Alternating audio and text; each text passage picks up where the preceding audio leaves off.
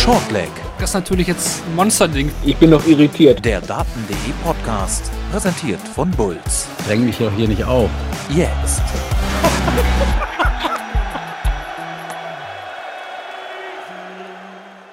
Die PDC WM 2023 geht nahtlos auf die alljährliche Weihnachtspause zu. Tag 8 ist gespielt, heißt ein weiterer wird noch folgen. Aber wir blicken heute natürlich auf diesen achten Tag zurück und da ist ja einiges passiert. Wir hatten den Auftritt von Florian Hempel, Gary Anderson war im Einsatz und auch Menzo Sulovic. Wir besprechen das Geschehen des Tages hier bei Shortleg, dem Daten, Podcast, presented by Bulls. Und das tun wir heute im Duo, bestehend aus mir, Marvin Farnbohm und meinem Daten.de-Kollegen Moritz Kettner. Hallo Moritz. Grüß dich, Marvin. Hallo in die Runde. Und ja, war ja ein Tag, der sehr abwechslungsreich war. Nicht immer die gewünschte Qualität, aber am Ende dann doch das ein oder andere Fünkchen Spannung dabei. Das absolut, wir können es vorwegnehmen. Wir hatten die erste Verlängerung bei dieser WM, darauf kommen wir gleich zu sprechen. Hallo an alle, die hier live bei Twitch mit dabei sind. Wie immer gilt, gerne beteiligen über den Chat. Wir nehmen das hier in das Gespräch mit auf. Ihr könnt auch Kritik äußern, eure Meinung, einfach alles rein in den Chat. Den werden wir die ganze Zeit mit beobachten. Natürlich auch ein Dank an alle, die im Real Life mit dabei sind. Dazu habt ihr weiterhin die Möglichkeit auf den bekannten Podcatchern wie Spotify, Apple und Google Podcasts, Amazon Music oder dem Daten.de YouTube-Channel. Ich preise ihn trotzdem nochmal an, auch wenn keiner mehr von uns vor Ort ist, aber auch da gibt es die Shortleg-Folgen dann immer auf Abruf. Gerne lasst uns ein Abo da, da wo es äh, möglich ist. Bewertet uns äh, auch gerne mit fünf Sternen, auch äh, zum Beispiel bei Spotify. Ihr könnt auch die, die Glocke aktivieren, dann verpasst ihr keine Folgen mehr von Shortleg. Ja. Wir haben heute nochmal acht Partien zu besprechen, morgen ja auch. Es ist immer so die Phase vor Weihnachten, da geht es wirklich Schlag auf Schlag. Da sind teilweise ja mehrere große Namen in eine Session gepackt. Das war auch heute der Fall dem einen oder anderen Spieler hat es nicht so gepasst, am Nachmittag zu spielen. Das werden wir gleich auch nochmal hier besprechen. Aber wollen wir mal chronologisch vorgehen.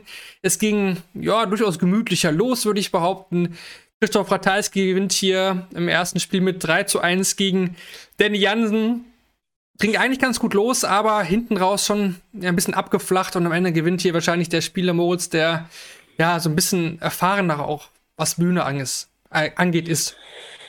Ja, also gemütlich ist ja ein bisschen vorsichtig formuliert. Also Jansen ist ja leider so ein bisschen auf äh, Rekordjagd gewesen, was die verpassten Doppel angeht. Also ich sehe in dem Match 6 von 31. Ich glaube insgesamt waren es jetzt 17 von 79. Also äh, ja, das ist ein Debüt auf der WM-Bühne, was du eigentlich nicht haben willst, aber er hat den ersten Sieg ja mitgenommen.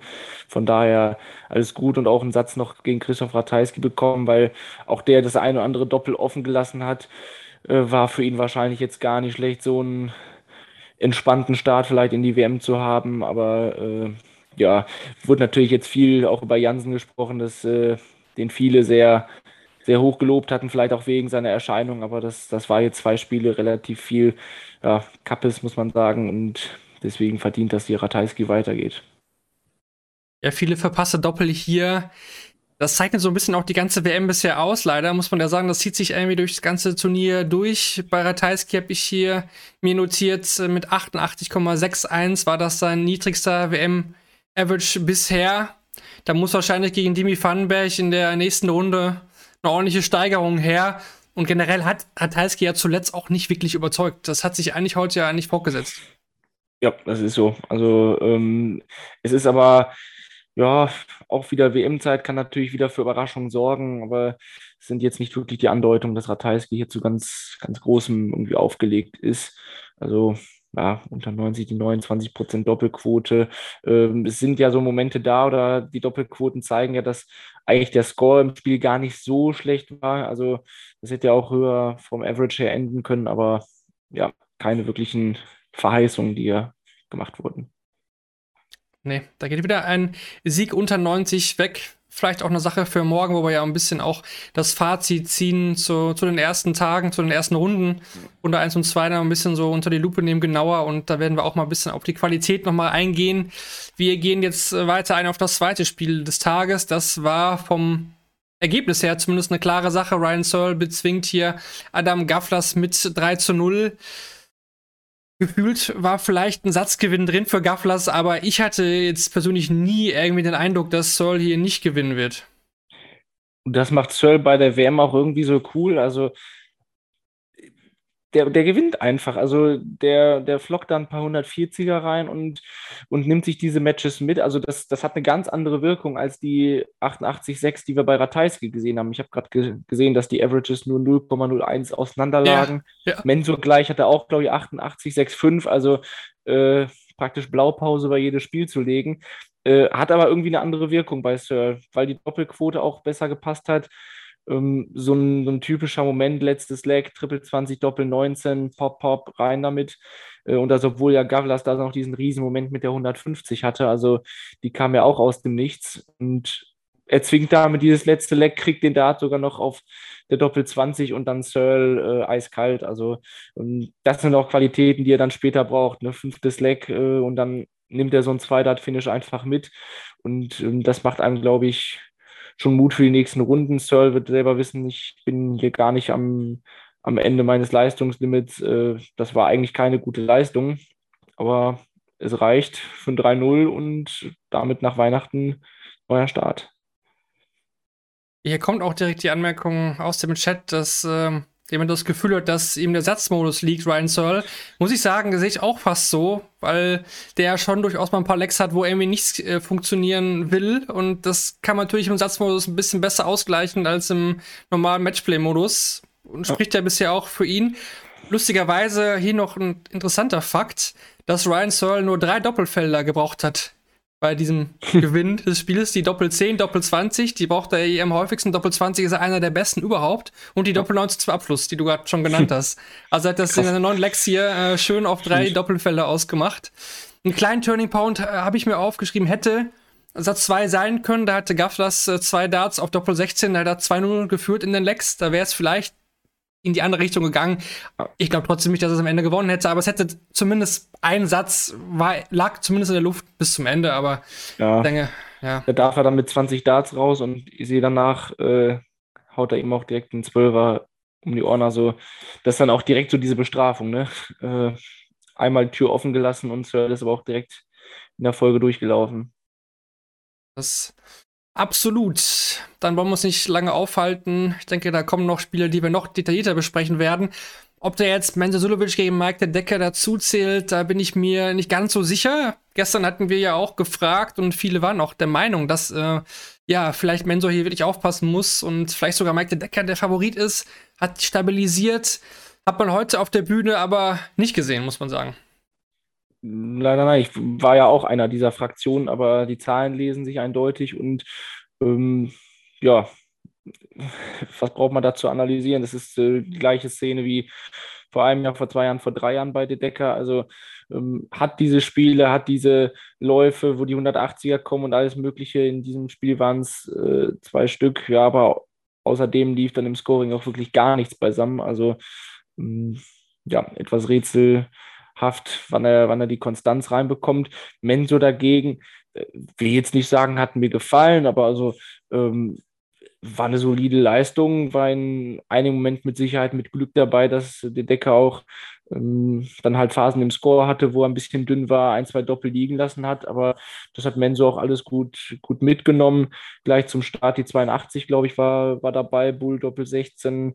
Also hat einige, einige Sicherheiten dann auch gezeigt und ja, ich hatte auch nicht das Gefühl, dass das irgendwie gefährdet war. Selbst wenn der Decker angekommen wäre, hat nie den Eindruck gemacht, dass das Spiel eine andere Wendung nehmen würde. Hatte ich auch nicht, hatte ich auch nicht. Der Decke irgendwie einfach nicht, nicht kahlschnauzig. Satz 2 kann er, kann er sich vielleicht irgendwie ziehen. Den muss er bestimmt nicht äh, verlieren, aber hinten raus war einfach dann auch vom, von seinem Powerscoring, was er jetzt auf der Tour ja oft gezeigt hat, auch viele 180er, kam ja gar nichts mehr und hat Menso einfach immer die Ruhe auch gegeben. Vielleicht hat ihm die Pace von Menso auch nicht gelegen. Ich weiß nicht, äh, Sicherheit. Ja. was jetzt der Grund war, aber war schon eine, ja, eine schwache Performance des Belgiers. Von, von Menso war es eigentlich ein, sag ich mal, ein, gutes Match, um sowas äh, reinzukommen in so ein Turnier auch. Ne? Ich meine, der hat ihm irgendwie jetzt nicht gekitzelt, aber das war es ja. auch nicht ganz ohne Gegenwehr. Aber klar, wenn man jetzt schaut, wer als nächstes wartet, ein ganz anderes Spiel, ganz andere Auslage, Michael van Gerven. der wird jetzt äh, da jetzt wahrscheinlich nicht in Angst verfallen, wenn er sich das anschaut, was Menzo da gespielt hat. Nee, im Zweifel, äh, wir sagen ja bei manchen so, der, der wird sich die Hände reiben. Äh, Menso spielt er jetzt auch nicht besonders gern, aber ich glaube, mit dem Selbstvertrauen, was er aktuell hat, mh, das, das wäre vor ein paar Jahren mal ein Thema gewesen, aber aktuell, glaube ich, würde Michael van Gerven kein, kein Anzeichen sehen, dass er dieses Spiel nicht gewinnt und auch nicht in Deutlichkeit gewinnt. Muss ehrlich gestehen, ich hatte das gar nicht so im Kopf mit dem zweiten Satz, der Decker. Also äh, da ging ja auch dann einiges ins Madhouse vorbei. Also äh, ja. stimmt eigentlich, dass er da das verpasst hat. Andererseits da dann Menso auch wirklich traumwandlerisch sicher, zack, 14 Dart Break hinterher. Also hat genau äh, da, da zeigt sich auch so die Erfahrung der gesetzten Spieler meistens, weil eine wirklich, also muss man ehrlich sagen, eine ganz, ganz dicke Überraschung hat es hier an der Stelle nicht gegeben. Die Gesetzten, die rausgegangen sind, waren irgendwie erwartbar und äh, ja, die Gesetzten heute Nachmittag, die wurden an der einen oder anderen Stelle gekitzelt, aber ähm, wie schon sagte, gefährdet sah das nie aus und in dem Moment, wo, wo du den gesetzten Spieler dann vom Haken lässt, zack, kriegst du einen 14 Dart Break um die Ohren. Der Decker stand auf 55, aber ähm, ja, wird trotzdem für, für Van Gerven nicht reichen. Also ähm, mal sehen, was von Sojovic wir nach Weihnachten kriegen. Wie gesagt, die Anzeichen, wir haben es vorher besprochen, waren jetzt dieses Jahr nicht so da, aber ich, äh, ich weiß nicht, ob du da irgendeine Überraschung des Weges kommen siehst. Nee, das nicht, aber hat er auch gar nicht zu verlieren, eigentlich gegen Van Gerven. Ne? Das kann ihm vielleicht helfen. Ja. Äh, vielleicht damals wie gegen Wade oder so. Ich habe ich hab keine Ahnung, aber nein, Upset sehe ich, seh ich da. Sehe ich da nicht. Das muss ich auch sagen. Gut, dann zur Partie, die mir am Nachmittag am meisten Spaß gemacht hat. Da bin ich wahrscheinlich nicht alleine.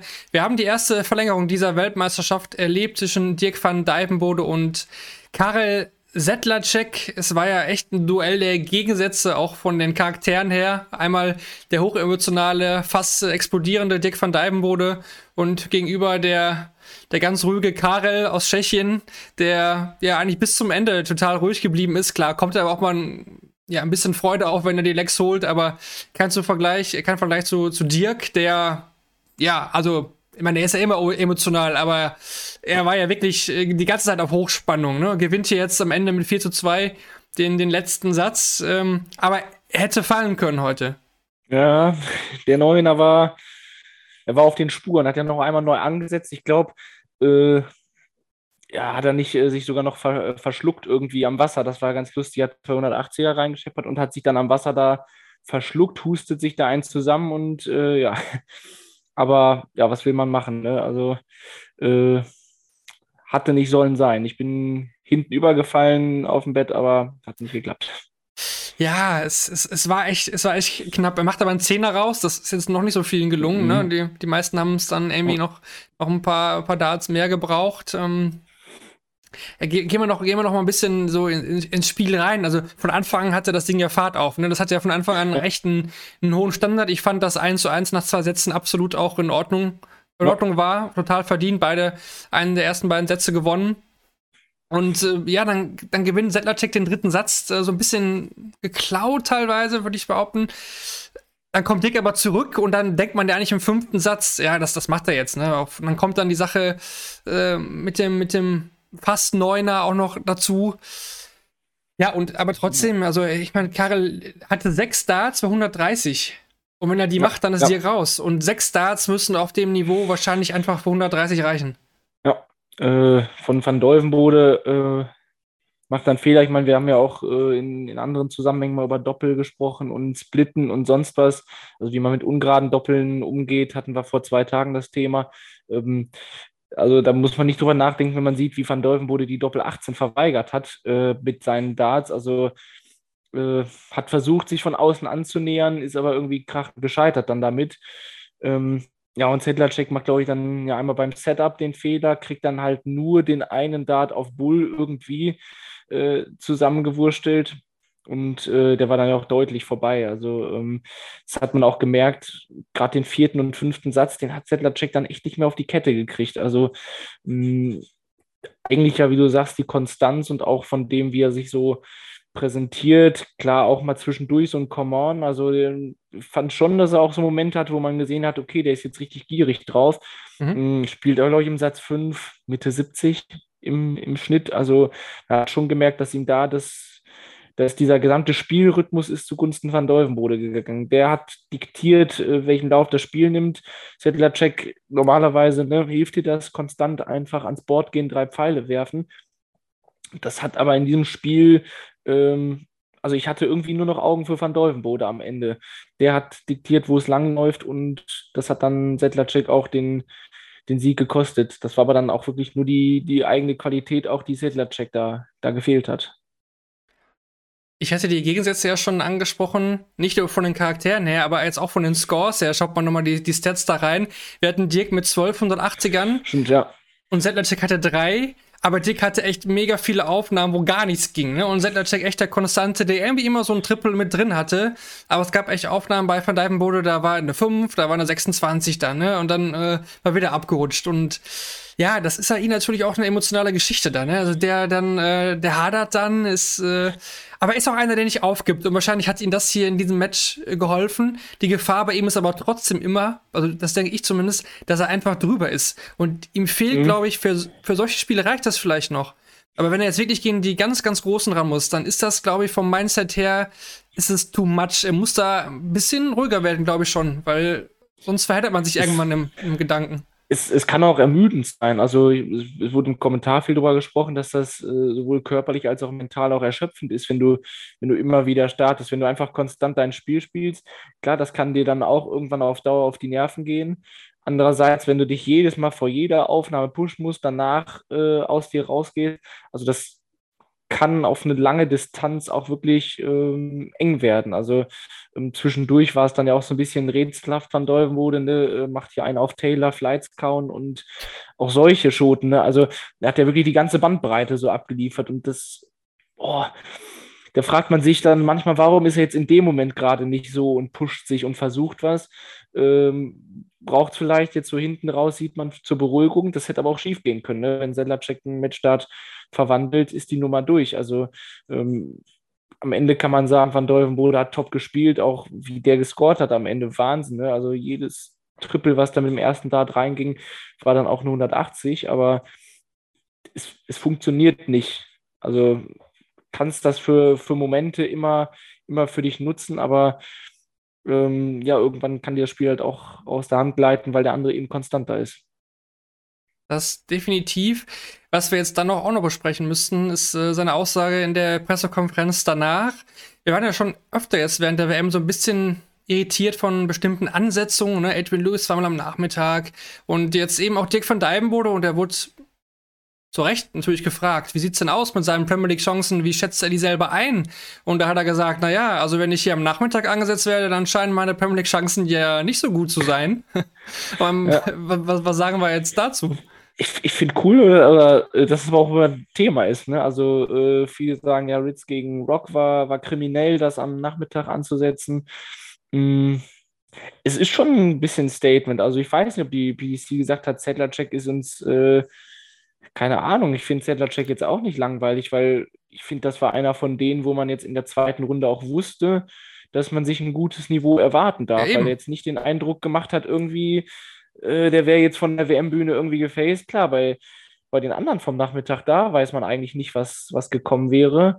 Vielleicht brauchten sie auch ein Match, wo sie gesagt haben, okay, wir können nicht den ganzen Nachmittag nur Scheiße äh, anbieten, was ja auch nicht bei den ersten drei Spielen gesagt ist, um Gottes Willen.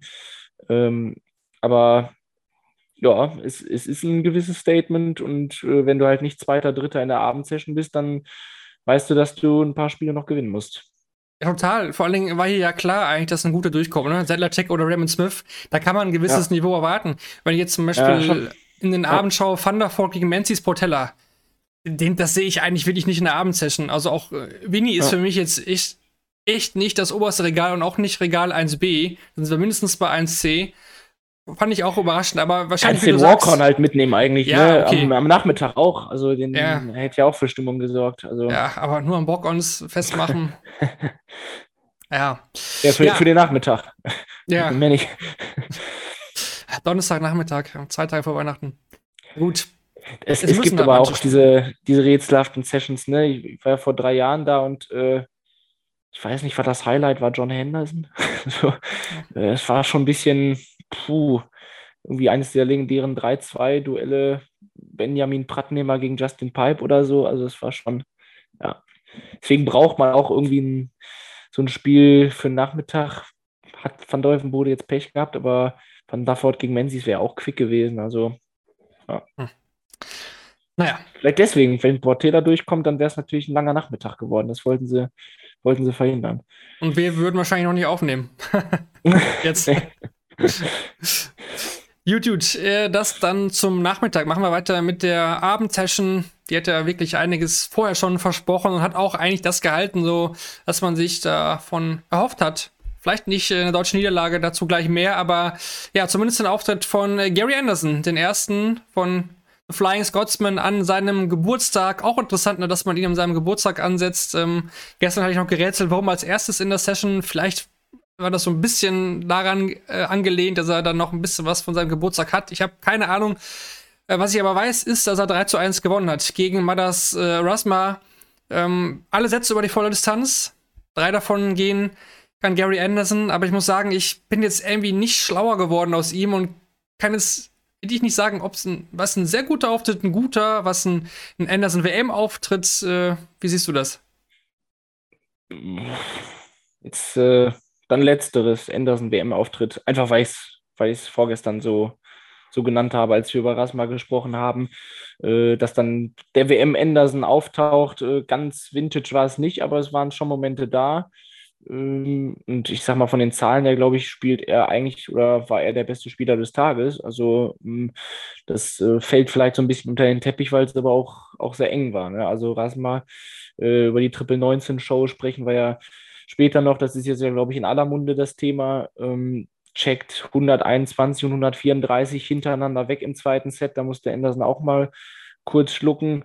Ähm, auch so ein 154 Monster-Ding zum Break äh, hat dann aber Set-Darts vergeben, ne? also äh, da hätte die Nummer tatsächlich kippen müssen, wahrscheinlich sogar. Also ich glaube, vier Darts hat er gehabt, äh, muss dann einmal splitten, dann auf der Doppel 4 und Doppel 2 die Nummer verpasst. Also auch im letzten muss er in Führung gehen, im letzten Satz. Also obwohl Anderson hier deutlich über 90 spielt, waren die Chancen schon da. Und ähm, ja, da ist so ein bisschen leider das eingetroffen, was ich befürchtet hatte, dass Rasma zwar gut spielt, aber er kann diesen Schritt nicht gehen auf 95, auf 100 Punkte im Schnitt, wo man sagt, okay, er nimmt jetzt auch dieses Leck da in 15 Darts oder so mit und äh, stattdessen kriegt er dann halt zum Break eine 121 und eine 110 um die Ohren und äh, das waren schon Momente, wo ich, wo ich einen guten Gary gesehen habe. Also das Ding auf Bull, der erste Matchstart, der direkt sitzt, also da hat er nichts offen gelassen, wobei im, im Match natürlich die Fragezeichen schon da waren.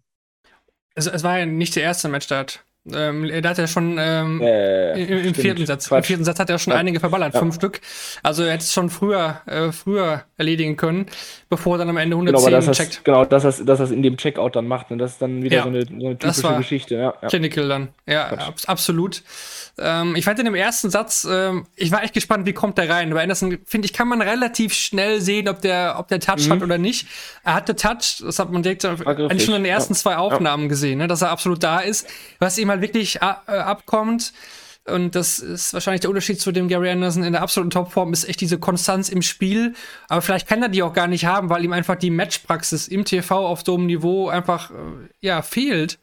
Aber gegen, gegen Rasma reicht das ich weiß nicht, es kann natürlich auch dann in Runde 2 gegen vielleicht Chris Doby reichen. Also ich traue ihm das jetzt definitiv zu, dass er da auch wieder so einen kleinen, kleinen Run startet. Ne? Also es hat, er hat Anzeichen gegeben, dass den Anderson-Fans Hoffnung machen kann, sagen wir so. Ja, also klar, Doppelproblematik war so ein bisschen da. Also da, das war auch über das ganze Match verteilt. Ich glaube, am Ende ja, steht sogar bei über 30 Prozent, aber das war noch nicht das, was er haben will. Und ist aber trotzdem Niveau, also 96 im Schnitt. Das spricht dafür, dass auch viel in fünf Aufnahmen beendet wurde. Das ist immer ein Niveau, was reicht, um gerade im Set-Modus auch äh, dazwischen zu kommen. Also selbst wenn jemand gegen ihn jetzt 100, 102, 104 spielt, ist das ein Leistungsniveau, was immer reicht, um auch ein paar Sets mitzunehmen und wo man nicht unbedingt erwarten muss, dass das dann eine deutliche Geschichte wird. Also das wäre ein Niveau, was für einen Anderson in, in Form, wo er griffig ist, wo er zwischendurch mal ein High-Finish mitnimmt, immer reichen wird. Und das ist äh, das, was ich vor zwei Tagen angesprochen habe. Das kriegst du bei einer WM aber auch von Anderson. Also ähm, wollen wir sehen. Ich, äh, ich, ich sehe da sieben Satzpotenzial. Nochmal kurz zurück zur Thematik, was die Ansetzung angeht. Hier kommt ja, ein danke, Beitrag genau. äh, im Chat, Chat nochmal. Ja. Ich finde die Taktik alles äh, Gute in den Abend und alles vermeintlich Schwache in den Nachmittag zu setzen nicht sinnvoll, weder für das Produkt WM noch für die Motivation der Leute, nachmittags Tickets zu kaufen. Äh, sicherlich ein guter Punkt. Es ist natürlich ja. die Frage, ne, wie, wie setzt man solche Geschichten an? Dennoch glaube ich, dass es selten Leute gibt, die nur den Nachmittag sich, sich rauspicken mitten in der Woche. Das sind das schon meistens. Leute, die wahrscheinlich entweder nur abends oder halt den gesamten Tag da verbringen. Das ist auch die, die Erfahrung, die wir auch von der PDC, PDC gehört haben. Auch die Deutschen sind ja meistens, äh, ja, der Spielplan kommt ja viel, viel später raus, als es Tickets gibt. Die Tickets werden verkauft im ab Ende Richtung Matchplay Ende Juli meistens so rum. Ne? Und da ist von Spielplan ja noch äh, ja gar nicht zu, zu wissen. Das ist aber auch so ein kleiner Griff ins, ins Blaue. Ne? Ob ich da jetzt einen Deutschen erwische als deutscher Fan oder nicht, das äh, kann ich vorher auch nicht, nicht ahnen. Ne? Man weiß halt nur, okay, Viertelfinale, äh, da weiß man ungefähr, was einem da erwartet. Und da sind die Preise natürlich auch ein bisschen höher. Die erste Runde ist immer so ein bisschen, erste, zweite Runde ist immer so ein bisschen Glückssache. Man weiß natürlich, der Weltmeister, okay, an, an Abend 1, das ist klar, aber mehr weiß man ja im Grunde nicht. Ja, das meinte ich auch eben mit, äh, dass man jetzt Van Dolvenbode da auf dem Nachmittag liegt, dass es ihn jetzt getroffen hat. Ne? Also ähm, es, es ist ein, teilweise ein Statement, also ne, man kann auch halt einen anderen Spieler irgendwo aus der Top 16 damit reinnehmen. Also ich weiß zum Beispiel nicht, muss jetzt Wade äh, unbedingt in die Abendsession. Vielleicht halten sie aber auch Wade für den langweiligsten äh, Top 16 Spieler, weswegen sie ihn dann in den Abend packen, damit nicht im Abend alle sind. Ne? Also äh, das hätte ich jetzt auch dann so gesehen, aber äh, ja, ich finde auch aus Spielersicht, also ja, ich will das Wort Statement nicht nochmal benutzen, benutze ich jetzt aber, äh, ist es aber, äh, spiel dein Spiel und dann kommst du beim nächsten Mal einen Abend dran. Also so. ich weiß nicht, ob man auf eine, auf eine Ansetzung muss man ja nicht unbedingt so, so krass rumreiten.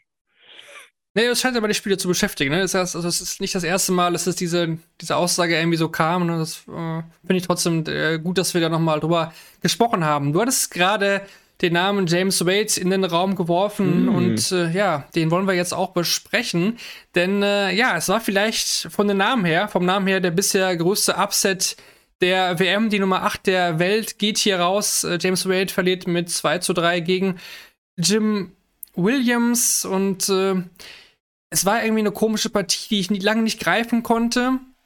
Und ich hatte irgendwie bis zum Ende das Gefühl, dass das James Wade auch so ein bisschen über sich irgendwie ergehen lässt. Also den ganz großen Kampfgeist habe ich da jetzt nicht ausmachen können. Natürlich gewinnt er nach 2-1 Rückstand den, den, den, vierten Satz mit 3 zu 0, aber ja, irgendwie ist das so, das ging irgendwie am Ende, sondern war halt raus und dann war es vorbei so. Ich weiß nicht, ja. wie sind da deine Eindrücke zu dem Spiel? Also wir haben gewissermaßen den Wade bekommen, den wir erwartet haben, finde ich. Also über das Jahr hinweg gesehen auch ja eine starke Doppelquote gespielt, aber im Score, ähm, das war ganz am Anfang des Jahres äh, unfassbar stark und äh, ja, dann ist das alles eingebrochen und es hat sich in dieses Spiel hinein auch fortgesetzt und vielleicht konnte man es auch deswegen nicht so gut greifen, weil Jim Williams, äh, habe ich auch vor den Vergleich gebracht, so ein bisschen Weight-like auch spielt. Ne? Also äh, in diese 90, 95 Punkte maximal, hat aber auch seine 50% Doppelquote, hat auch ein, zwei Finishes sehr sauber mitgenommen. Also ähm, das heißt, ne, so ein bisschen James Wade auch mit den eigenen Waffen geschlagen und dann kommt halt so ein Spiel raus, was so ein bisschen in die eine, in die andere Richtung pendelt insgesamt hat mir dann Williams aber auch besser gefallen oder im, im letzten Satz auch äh, sehr stark gescored. Also ähm, hat da dann wirklich, glaube ich, gezeigt, eine, äh, glaube drei seiner 480er sind im letzten Satz gefallen, hat dort keine Zweifel aufkommen lassen, dass er dieses Match gewinnen will und ähm, das fand ich dann schon stark, weil ähm, hätte auch gut, gut andersrum ausgehen können. Ein Satz 3-0, der andere 0-3 und dann, uh, jetzt geht es doch in den Entscheidungssatz. Hat er sich aber vorgefeit und ähm, ja, wenn jetzt beide aus Sicht, wir haben jetzt die deutsche Brille auch später noch auf, äh, dann für Gaga Clemens jetzt auch nichts, was Angst auslösen muss. Äh, klar weiß man, glaube ich, bei beiden schon so ein bisschen dann, was man bekommt. Williams so ein bisschen Slow Start, mal gucken. Aber ja, das sind so die Aussagen, die ich, die ich daraus ziehe. Das ist auf jeden Fall sofort noch Thema, vielleicht jetzt auch so im Chat nochmal aufzugreifen.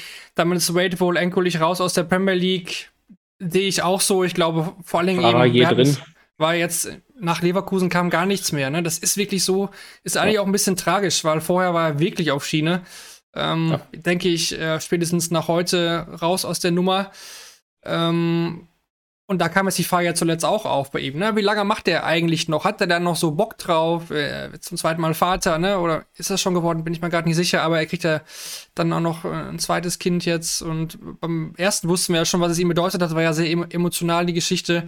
Man kennt ja auch seine Erkrankung. Er ist noch nicht alt. Also, das ist ja bei James Wade äh, der Wahnsinn. Der hat so viele Major-Titel gewonnen. Der ist aber auch schon so lange dabei, aber eben noch gar nicht alt. Also, der hat eigentlich noch gute 15 Jahre eigentlich vor sich, mindestens. Und äh, trotzdem stellt sich da schon die Frage, ne? Hat er noch Bock, so mitzuschwimmen in dieser Riege da oben? Auch jetzt äh, zwischen Leuten wie Luke Humphreys, Nathan Espinel, Josh Rock, die total hungrig sind. Was, was glaubst du? Hm. Also hungrig ist ja bei James Wade immer so ein On-Off-Ding auch schon gewesen. Also äh, manchmal hat er Leistung gehabt, hat man das Gefühl, der kümmert sich jetzt gar nicht darum, was passiert. Andererseits ist das ja auch, glaube ich, sein Antrieb, weshalb man das überhaupt 20 äh, Jahre lang fast schon durchziehen kann. Ich meine, wird nächstes Jahr 40. Klar können sich da auch Prioritäten verschieben. Ein Van Gerven, der mal angedeutet hat, ich will nicht ewig spielen, sondern will dann auch irgendwann mal vom Dartsport sozusagen in Rente gehen. Äh, das kann sein, dass Wade auch einer derjenigen sein wird, die das in dem Alter früh entscheiden ne, und sagen, ich habe zwei Kinder, ich äh, habe vielleicht auch jetzt das eine oder andere körperliche Problem, was, was sich aufgetan hat. Ich will nicht immer noch weiter das große Reisen veranstalten, wenn ich auch Zeit mit der Family verbringen kann. Ich habe alles im Leben erreicht, so, oder im Dart-Leben erreicht. Äh, schraub lieber weiter an Autos, aber dafür bin ich nicht nah genug dran, um mir das anzumaßen zu sagen, James Wade ist nächstes Jahr oder der, der retired jetzt nach dieser WM, ne? aber ähm, möglich wäre es allemal. Dann greife ich äh, den Chat-Beitrag hier auf äh, über das Thema, was wir sowieso noch eben kurz versprochen wollten. Ich zitiere mal, ich hoffe nur, es wird nicht der bekannte Fehler gemacht und der Sieg von Clemens gegen Williams als selbstverständlich angesehen. Man weiß ja, wie es oft läuft, wenn ein deutscher Favorit ist, mit der Leistung von gestern hat Clemens gute Chancen. Ja, das ist natürlich jetzt die Sache. Ne? Das verändert natürlich schon so ein bisschen die Ausgangslage. Gegen James Wade äh, wäre Gaga von der Papierform her der Außenseiter gewesen. Gegen Jim Williams ist es de facto nicht. Er ist der mhm. gesetzte Spieler, Jim Williams ist der Qualifikant. So, die Ausgangslage ist damit klar. Was machen wir jetzt damit? Ne?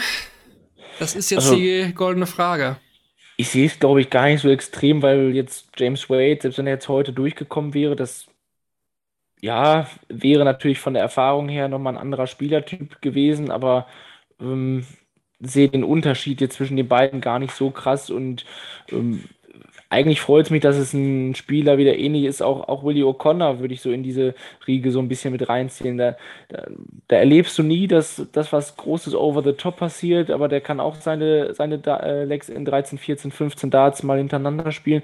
Aber das sind immer auch nur so kleine Phasen und das sind ja eher Spieler, die sich, die sich durch Momente auszeichnen und irgendwo Mitte 90 operieren. Und das kann Clemens auch.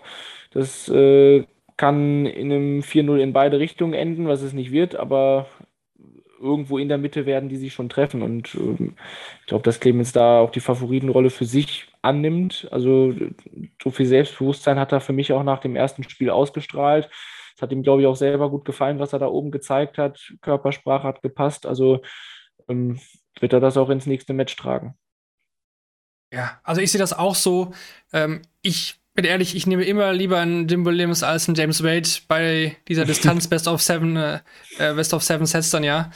Bin ich ehrlich, ähm, bei Jim Williams, glaube ich, äh, wird es nicht so einen Ausreißer mit 105 Average oder so geben. Gut, bei Wade gibt es auch selten plus 100, aber der hat ein gewisses Kundenniveau, was er eigentlich fast immer abruft. Und bei Jim Williams kann es auch mal sein, dass er da runterfällt. Der hat jetzt zwar dieses Jahr ein Prototitel geholt, aber sind wir doch mal ehrlich, das ist von Clemens absolute Kragenweite, den kann er absolut packen. Und wenn das ein Spiel in der dritten Runde bei der WM ist, das würde ich vorher immer unterschreiben. Ja, ich meine, klar, ich habe jetzt noch so ein bisschen BDO-WM-Finale im Kopf. Ich glaube, da, da haben sie es auch beide, glaube ich, geschafft, äh, im letzten BDO-Finale zu sagen, so mit sechs, sieben Sätzen gespielt, standen beide knapp bei 100 im Schnitt. Also Jim Williams kann das auch über die Distanz spielen. Ob er das jetzt unbedingt ne, in, in dieser Gelegenheit Alexandra Palace und so weiter macht, sehe ich auch nicht. Ähm, ich glaube trotzdem, das wird, das wird ganz knifflig oder das wird, das wird ein enges Spiel. Aber bin guter Dinge für Gaga. Bin ich auch. Wir werden noch mal genau dann vorausblicken, wenn es dann darauf äh, ja, ankommt, auf dieses Spiel, dann natürlich auch nach Weihnachten, wie alle Drittrundenspiele, ja generell. Gut, äh, Deutscher ist ein ganz guter Punkt. Gabriel Clemens, der hat in Runde 3 geschafft. Ähm, für Florian Hempel gilt das leider nicht. Er bietet Luke Humphries einen großen Kampf. Ja, muss man, denke ich, ja. definitiv so sagen. Ähm, verliert am Ende hier mit 2 zu 3.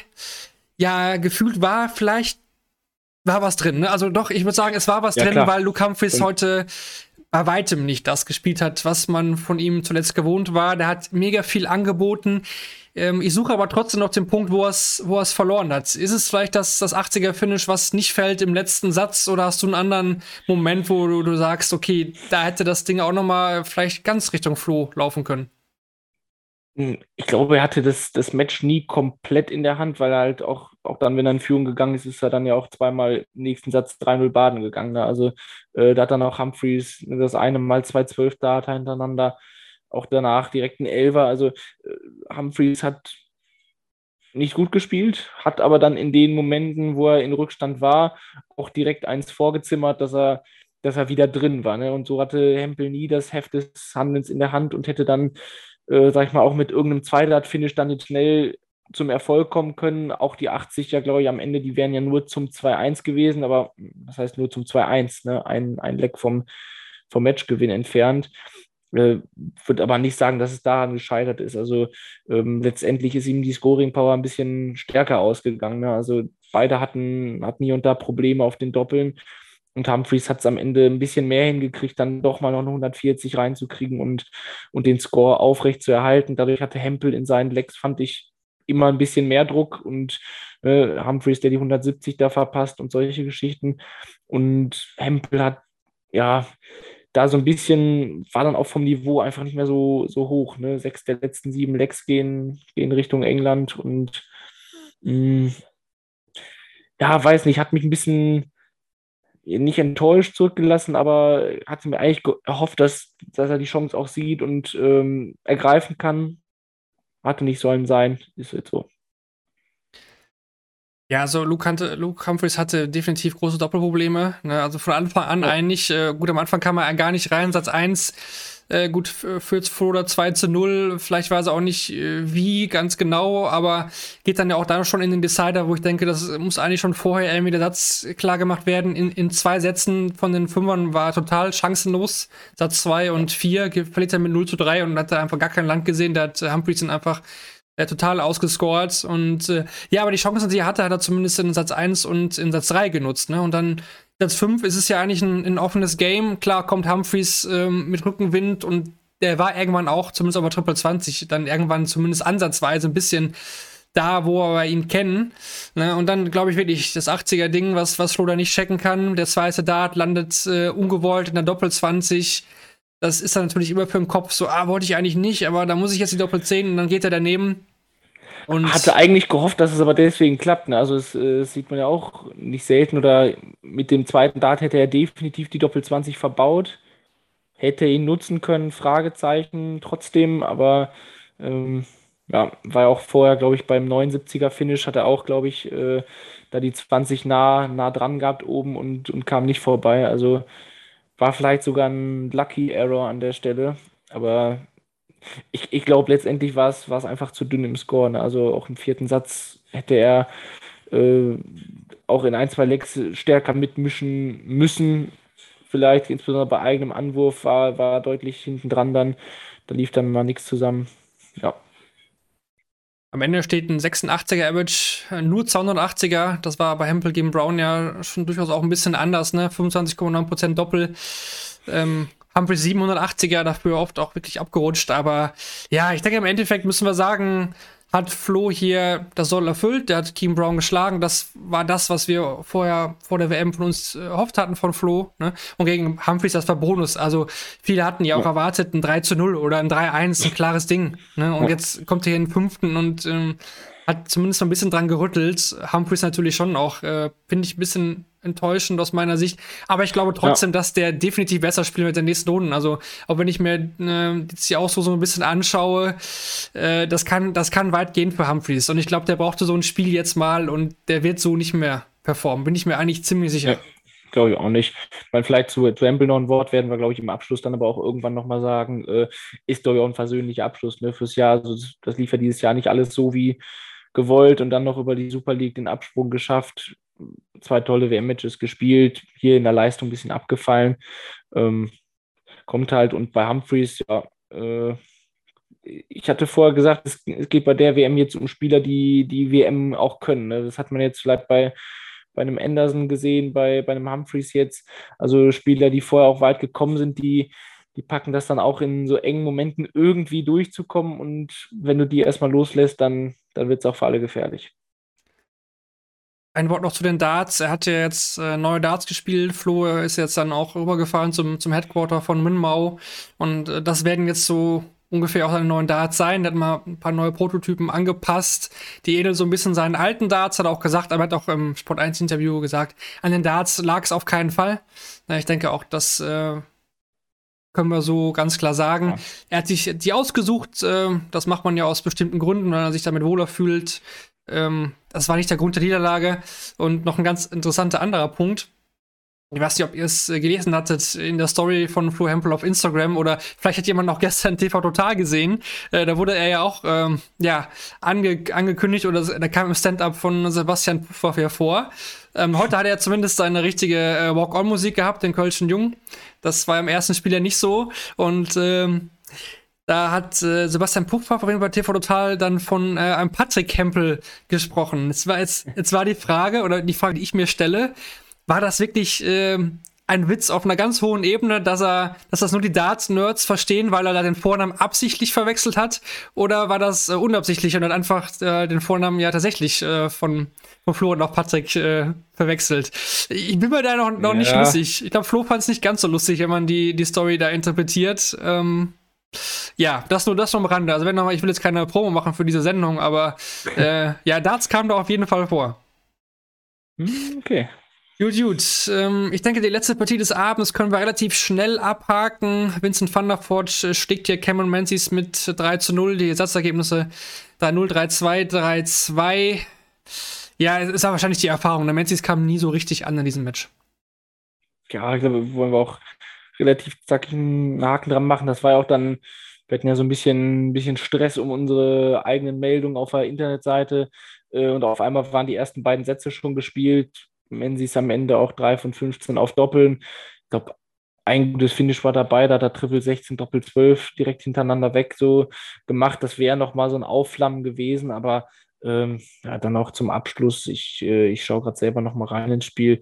Ähm, genau muss ja dann sogar ähm, im Zweifel sogar den dritten Satz noch mitnehmen, verpasst dort dann aber auch wieder fünf Darts auf Doppel und äh, hatte dann da im letzten Leck auch dran zu knabbern, weswegen es hier nicht, nicht mehr spannend geworden ist und äh, reite sich damit so ein bisschen mehr in die Spiele des Nachmittags ein. Nicht, weil ich Van der Fort in die Ansetzung überschieben wollte, aber äh, von, von den Ereignissen her, dass, dass Menzies eben dann äh, ne, mit dem Vorteil des zweiten Spiels, wie oft angepriesen, dann doch irgendwie äh, nicht, nicht, nicht folgen konnte das Ende, vielleicht auch noch mal kurz erwähnt, war so ein bisschen lustig, ne? Cammy umarmter, umarmter Van der Voort, will ich auch irgendwie so äh, einen Kuss mitgeben und das, das hat Winnie nicht so gefallen, der wollte relativ schnell los, dann ist er schon wieder vorne bei den Callern und, und Menzies äh, tippt ihn dann nochmal auf die Schulter, streichelt ihn da so ein bisschen, das hatte so, ich hatte kurz äh, Angst, dass es so ein bisschen so Barney Taylor-Vibes äh, gibt, wie von damals, wo, wo das auch äh, dann gar nicht mehr gut ankam bei Phil. Ähm, aber ja, das, das war auch, man, man hat ja auch vorher diesen Charakter Van der Voort im Kopf, ne? Also äh, schon mal im Spiel gegen Mensur das Handy so aus der Tasche geholt und geguckt, ja, wie lange braucht er jetzt eigentlich? So, wenn man dieses Bild von Van der Voort im Kopf hat, und dann prallt er so auf diesen, diesen, diesen Mensis, der da wie so ein Hund äh, vor ihm steht und ihn nochmal anhecheln will. aber wäre geil, wenn da wer ein Gift rausbastelt. Ne? Also ja. ich weiß, ich habe auf Twitter noch nicht gesehen, aber äh, Vincent guckt ja wirklich geradeaus einfach an ihm vorbei. Die hatten sich auch erst die Hand schon gegeben. Ja, war so nicht, ja. na, umarmen wir uns jetzt oder nicht? Und dann wurde Menzies ja. ein bisschen anhänglich. Äh, zu den Gifts nochmal. Äh, wir hatten ja nach dem Spiel von ähm, Ricky Evans das äh, das äh, angesprochen, sein Jubel und darüber diskutiert, gibt es eine Strafe oder nicht. Äh, da gibt es auf jeden Fall auch lustige, lustige gibt's, ich sag mal, äh, Playing the Flute ist natürlich auch ziemlich geil. Oder mit so einer Partytröte. Ähm, ja, das lohnt sich vielleicht auch nochmal auf Twitter so ein bisschen zu durchforsten. Hier noch eine Wort, äh, ein Wort dazu äh, Sachen Tourcard Race, äh, Moritz, das müssen wir noch besprechen und auch nochmal nachliefern. Also, was auch gestern schon klar war, dass äh, Ron Mollenkamp äh, seine Tourkarte verliehen wird. Der muss definitiv in die Q-School und ein Jeff Smith, der kann wahrscheinlich aufatmen. Ja, genau. Also es waren heute noch drei Spieler im Einsatz, die, die realistischerweise die Tourcard streitig gemacht worden äh, hätten können. Das waren Danny Jansen, Kare Sedlacek und eben zum Abschluss Cameron Menzies. Also ich glaube, gerade im Spiel von Sedlacek wird der Herz Kasper gehabt haben, äh, dass das hier in die eine Richtung springt, wenn das überhaupt geschaut hat. Ähm, also das war spannend. Jetzt sind noch welche von ganz hinten klar, wenn irgendwer ins Halbfinale, Finale kommt, äh, der völlig außer der Reihe ist oder ja, ein Viertelfinale wird für, für zum Beispiel Jimi Hendrix, glaube ich, schon, schon ausreichen, aber das ist ja dann wirklich außer, außerhalb unserer reellen Vorstellung. Ähm, ja, Karel Sedlacek, der muss zur Q-School damit. Also ist ja auch einer, den, den, man jetzt viel gesprochen hat, dass, dass der keine Tourcard hat, ne? auch dass er zwei Jahre gespielt hat und jetzt auf der Challenge Tour war, glaube ich, auch in der Top 10 der Rangliste. Also eigentlich äh, zu gut, um nicht dabei zu sein. Äh, Steve Lennon ist damit von der Schippe gesprungen, auch heute final, dass er ganz safe seine Tourkarte hat, von dem hat man auch lange nichts mehr wirklich gehört. Ja, ich glaube, das war so der, der Rundumschlag. Hier kommt noch rein aus dem Chat äh, von mehreren Leuten, dass sie auf Twitter mitbekommen haben oder im niederländischen TV hat Vincent van der Voort äh, wohl gesagt, dass äh, Cameron Menzies ihn pausenlos äh, zugeredet hat und äh, sehr gener genervt war, selbst in den Satzpausen. Ich glaube, wir können uns alle vorstellen, dass das sehr, sehr gut stimmt. ich würde sagen, Winnie ist ja einer, der, der erzählt äh, auch gerne in Interviews ein paar Sachen, die, die nicht alle erzählen, aber das Problem ist bei Menzi, ich finde das so lustig. Also das, äh, der spielt das ja auch nicht. Das ist ja einfach äh, seine ist Art. Einfach, ja. Aber äh, klar, professioneller Sport muss er auch aufpassen. Ne? Also äh, da jetzt in die Aufnahme, der, der, brabbelt ja auch weiter, wenn er vom Bord geht. Ne? Also ja, der, der macht dann einmal so uh, vom Bord, dann geht er, geht er einmal links, einmal rechts, dann äh, siehst ja auch, dass er weiter am Sprechen ist. Also ja, kann ihm auch mal passieren, dass der ein oder andere will, dass der Caller einschreitet. Ne? Ich, ich würde den einmal gerne gegen Kevin Painter oder so sehen nochmal. da könnte es da könnte es anders ausgehen. Gut, wir sind jetzt eh schon ziemlich lang, deswegen kommen wir schnell zu den Useful Sets presented by Darts Oracle, wie immer aufbereitet von Philipp Wolf, um den Tag Nummer 8 nochmal Revue passieren zu lassen. Zum ersten Mal seit Dezember 2017 startete Menzo Sulovic eine Weltmeisterschaft mit einem 3 zu 0 Sieg. Dabei überstand er zwar sechs Set-Darts von der Decker im zweiten Satz, danach gewann er jedoch fünf der letzten sechs Lecks. Von den letzten sieben Lecks startete der Österreicher sechs mit mindestens einem Triple in der ersten Aufnahme und beendete drei in 14 Darts, darunter auch die letzten beiden Lecks. Im letzten Satz warf Dirk van Dijvenbode 680er in genauso vielen Lecks. Lediglich im dritten Leck dieses Satzes blieb er ohne Maximum. Wenn, er die erst, wenn die ersten beiden Darts in der Triple 20 steckten, hatte der Niederländer eine Trefferquote von 67% auf die Triple 20 mit dem letzten Dart. Mit 1280ern insgesamt hat Van Dijvenbode den Rekord für diese Turnierrunde der WM, den bisher Terry Jenkins und Vincent van der Voort hielten, eingestellt. Im zweiten Leck des Entscheidungssatzes spielte Van Dijvenbode acht perfekte Darts, bevor er seine Chance auf der Doppel 12 verpasste. Damit sind nun die letzten vier Versuche, einen neuen Dart auf der Doppel 12 zu erzielen, bei der WM gescheitert. Nachdem der neuen Data missglückte, traf er aber sofort danach die Doppel 6, um den zweiten 10 Data der diesjährigen WM einzufahren. Preisfrage wie gestern. Wer hat denn bisher den ersten 10 Data dieser WM geworfen? Was geht das jetzt an mich nochmal? 10 Data? Wer hat bisher einen 10 Data gespielt? Gerne noch in den Chat. Espinel. Ich glaube, es war Espinel. Bin mir gerade spontan sicher. Ja, Espinel ist die korrekte Antwort. Gut aufgepasst. Gut aufgepasst. Ja, hätte, hätte vorher einleiten müssen. Ich äh, hatte jetzt keiner eine Chance. Kein Problem. Aber hier kam auch schon im Chat die richtige Antwort. Äh, einfach hier großes Fachpublikum. Gut, weiter geht's Chat mit davor, Der Chat davor war auch gut. Also, aber sonst erstmal die Sets zu Ende. Also das Set zu Ende, genau. Luke Humphries war gegen Florian Hempel im Entscheidungssatz zur Stelle, womit er nun drei seiner vier finalen Lecks in der WM-Historie gewann. Trotz seines Erfolgs kam in seinem Spiel keine Konstanz auf. Auf der einen Seite erzielte er drei Lecks in vier Aufnahmen und brachte gar zwölf, äh, zwei Zwölfdate hintereinander an das Board. Auf der anderen Seite brauchte er für drei Lecks mindestens sieben Aufnahmen. Und noch was zum Flo. Lempel verlor in seiner heutigen Partie sechs der letzten sieben Lecks. Zuvor konnte er jedoch mit einem, seinem Timing punkten und beide Sätze, die über mehr als drei Lecks gingen, für sich entscheiden. Dabei beendete er das einzige Entscheidungsleck in einem Satz mit 13 Darts, was sein bestes Leck der gesamten Begegnung war. Jo, dann geht es noch ein bisschen im Chat hier was um Vincent van der Voort. Ja, ich habe es gerade gelesen, weil irgendwer schreibt, sein Interview bei Viaplay war das, war das Interview of the Year. Jetzt Jan auf Twitter, äh, weil er ihn so zugequatscht hat, dass er äh, zu einem der Offiziellen gesagt hat, dass er ihm eine reinhaut, wenn er nicht aufhört. der Willi. So ist er. So ist er. So ist er und so sind auch wir mit jedem Tag. Ähm, die Kategorien des Tages. Wie immer geht es da um das Match of the Day und den Player of the Day.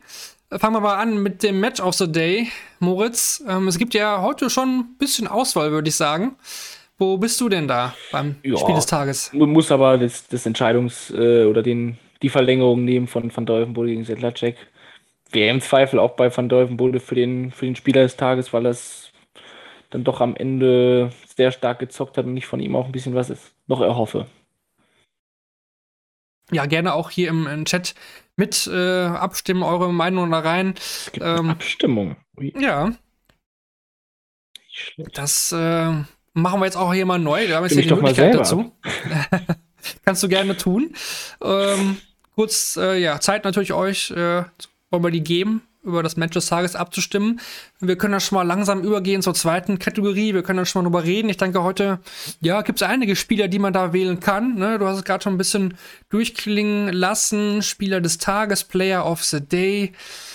Ja, da gibt es ein paar Vorschläge, oder? Also, Gary Anderson-Fans werden bestimmt sagen, ja, Gary wieder auf der WM-Bühne zu sehen, man sieht ihn ja sehr selten. Dann gibt es sicherlich gute Argumente für Dirk van Dijvenbode. Ähm, ja, das sind wahrscheinlich die beiden Spieler, zwischen denen sich das äh, entscheidet. Oder die Österreicher sagen, nee, Mensur. ja, äh, entscheide ich mal fein. Also 100%, 100 erstmal von deinem wurde Settler-Check. Das äh, ist eine eindeut eindeutige Sache. Also ich, ich bin, ich bin zwar Anderson-Fan, aber ich muss ja heute bei über Dirk sein, ähm, weil der brennt und ich mag, dass ein Spieler so brennen und der brennt ja wirklich. Ja, Lichterloh, Lichterloh.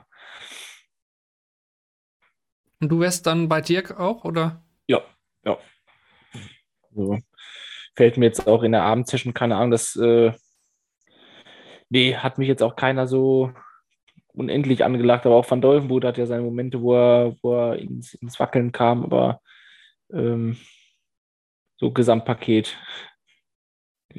Betonung auf Paket, wenn er sich aufpumpt, aber ja. ja.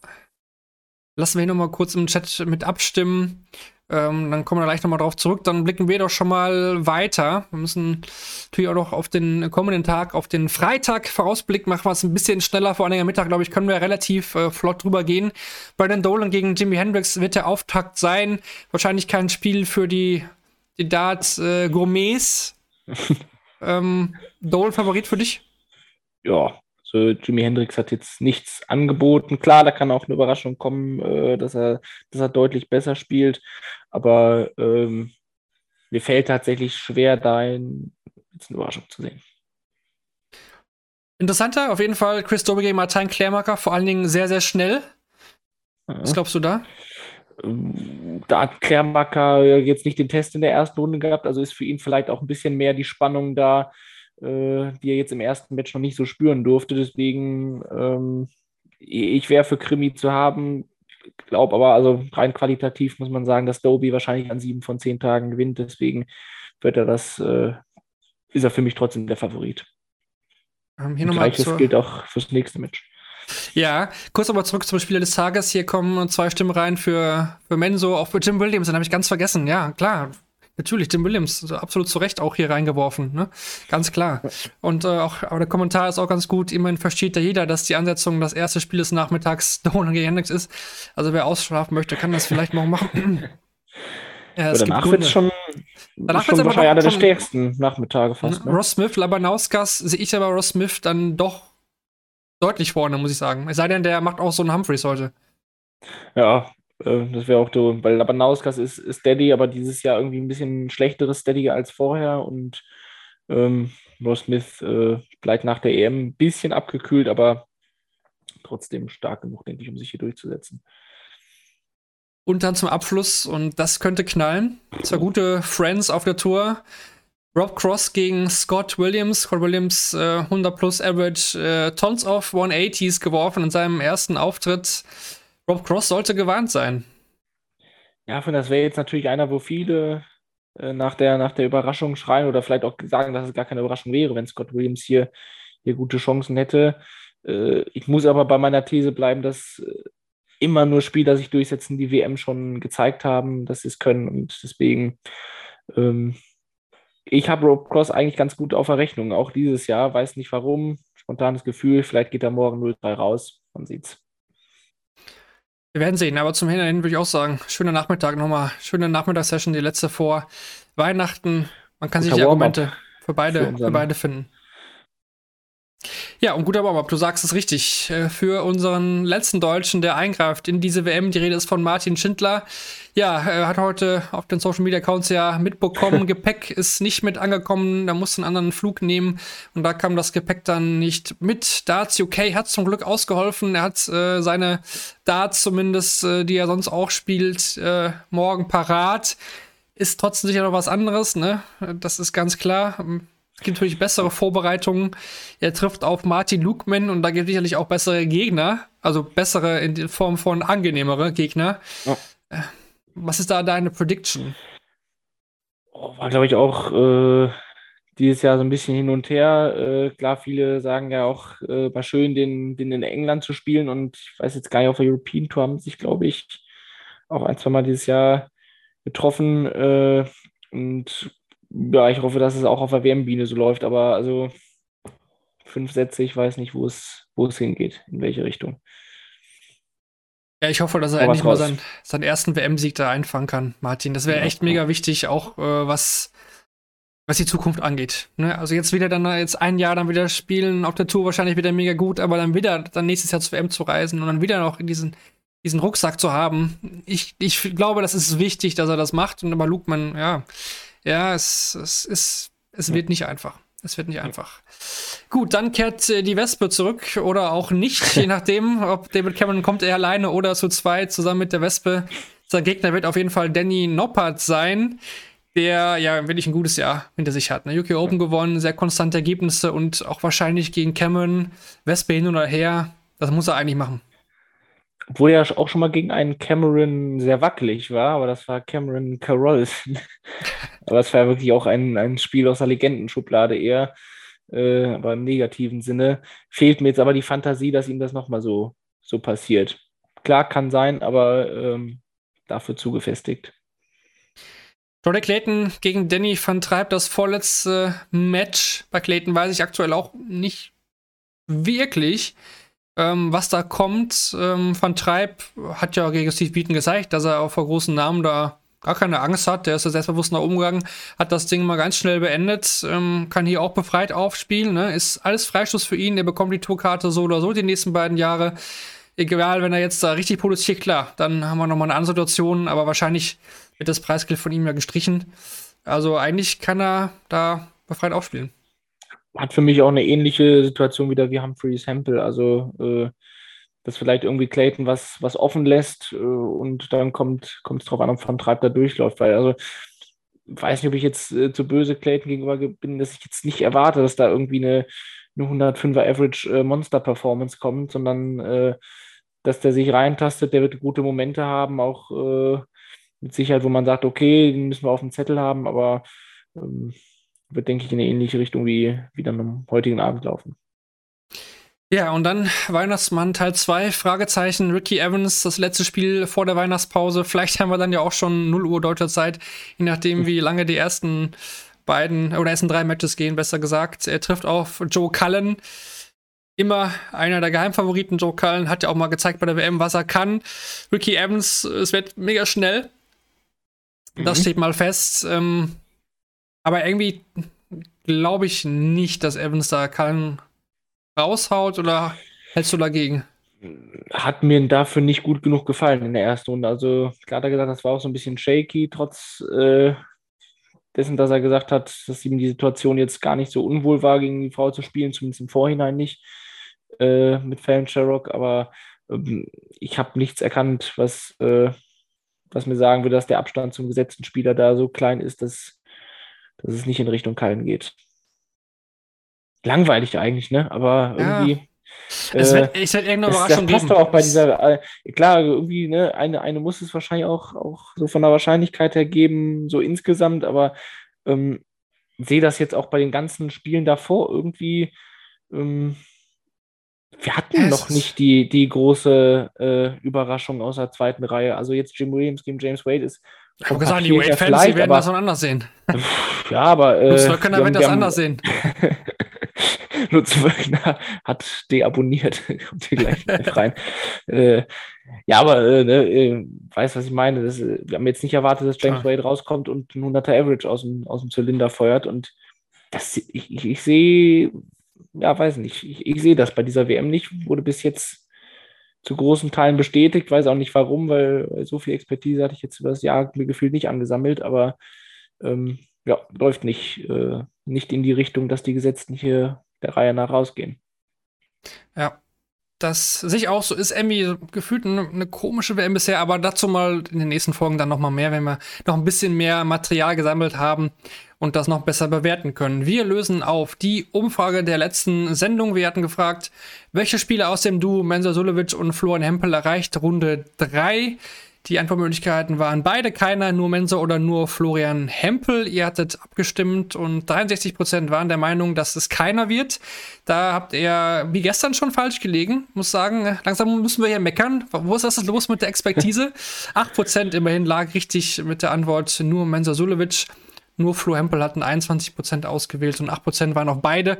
Das wäre natürlich schön gewesen, ist aber leider nicht der Fall. Und die neue Umfrage kommt rein. Da auch gerne nochmal abstimmen hier im Chat, ähm, auch wenn wir es gerade schon hatten. Die Frage lautet: Wer gewinnt die Partie zwischen Martin Schindler und Martin Lugman? Ein Martin wird es sein. Wir hoffen natürlich, der Deutsche. Gerne nochmal da abstimmen. Wäre natürlich schön, wenn wir nach der Weihnachtspause noch zwei Deutsche im Turnier hätten. Das wäre eine feine Sache. Ein Deutscher und ein Österreicher sind es ja schon. Und dann genießen wir einfach noch mal, würde ich sagen, morgen den letzten Tag vor der Weihnachtspause. Ne? Das ist ja auch dann die Sache. Äh, wir müssen dann wieder drei Tage auf Dart verzichten. Das fällt manchen schwer. Ich muss sagen, äh, ist auch immer mal ganz gut, weil Exe wird es bestätigen können und Kevin auch vor Ort. Das ist auch für uns immer eine anstrengende Geschichte. So jetzt neun Tage in Serie, dann tun drei Tage Pause auch mal ganz gut. Und da stimmt da gerne nochmal ab, Martin oder Martin. Wer gewinnt? Ja, du warst jetzt schon noch bei Schindler, oder? Ja, also, aber mit Sympathie werden. Also ich, ich kann mir keine Meinung drauf bilden. Also eigentlich von der Form her müsste es sein, aber die WM ist natürlich trotzdem die, die Hintergrundgeschichte, was Fragezeichen da lässt. Gut, dann würde ich sagen, ähm, wir sind eigentlich durch für heute. Da wir uns morgen nicht hören, Moritz, äh, wir sehen uns ja bestimmt auf jeden Fall nochmal. Ähm, waren auf jeden Fall schon mal schöne Ausgaben bisher mit dabei. Hat, hat Spaß gemacht. Ich hoffe euch auch. Ne, wir probieren das ja seit Beginn der WM erst aus, aber es macht wirklich mega viel Spaß, mit euch da auch ja. live zu kommunizieren. Ich denke, das kann auf jeden Fall auch ein Modell sein für die Zukunft, was Shortleg angeht. Ne, wir machen das ja sonst nicht. Aber bisher sind unsere Erfahrungen da wirklich sehr positiv. Ähm, sagt's gerne weiter, dass wir, dass wir das hier live machen. Ne, klar, sind das späte Uhrzeiten, aber das kann ja nach Weihnachten auch ähm, mal ein bisschen früher sein, wenn die Abendsession schnell geht, nur noch drei Partien, äh, auch wenn die Distanz steigt, klar, aber mm, ja, vielleicht sind wir mal ein bisschen früher hier am Start. Vielleicht hat der ein oder andere dann ja auch frei, muss nicht arbeiten. Wir sind auf jeden Fall bis zum Ende der WM hier jeden Abend live für euch da bei Shortleg, dem Daten.de Podcast präsentiert bei Bulls, aber natürlich auch Dank an alle, die einschalten und nicht live mit dabei sind. Das ist uns genauso viel wert. Ihr könnt trotzdem mit uns kommunizieren, sei es im Forum oder über die Social Media Accounts von Daten.de. In dem Sinne, Moritz, vielen Dank für heute. War wie immer ein Fest und an alle da draußen gute Nacht und hoffentlich dann bis morgen.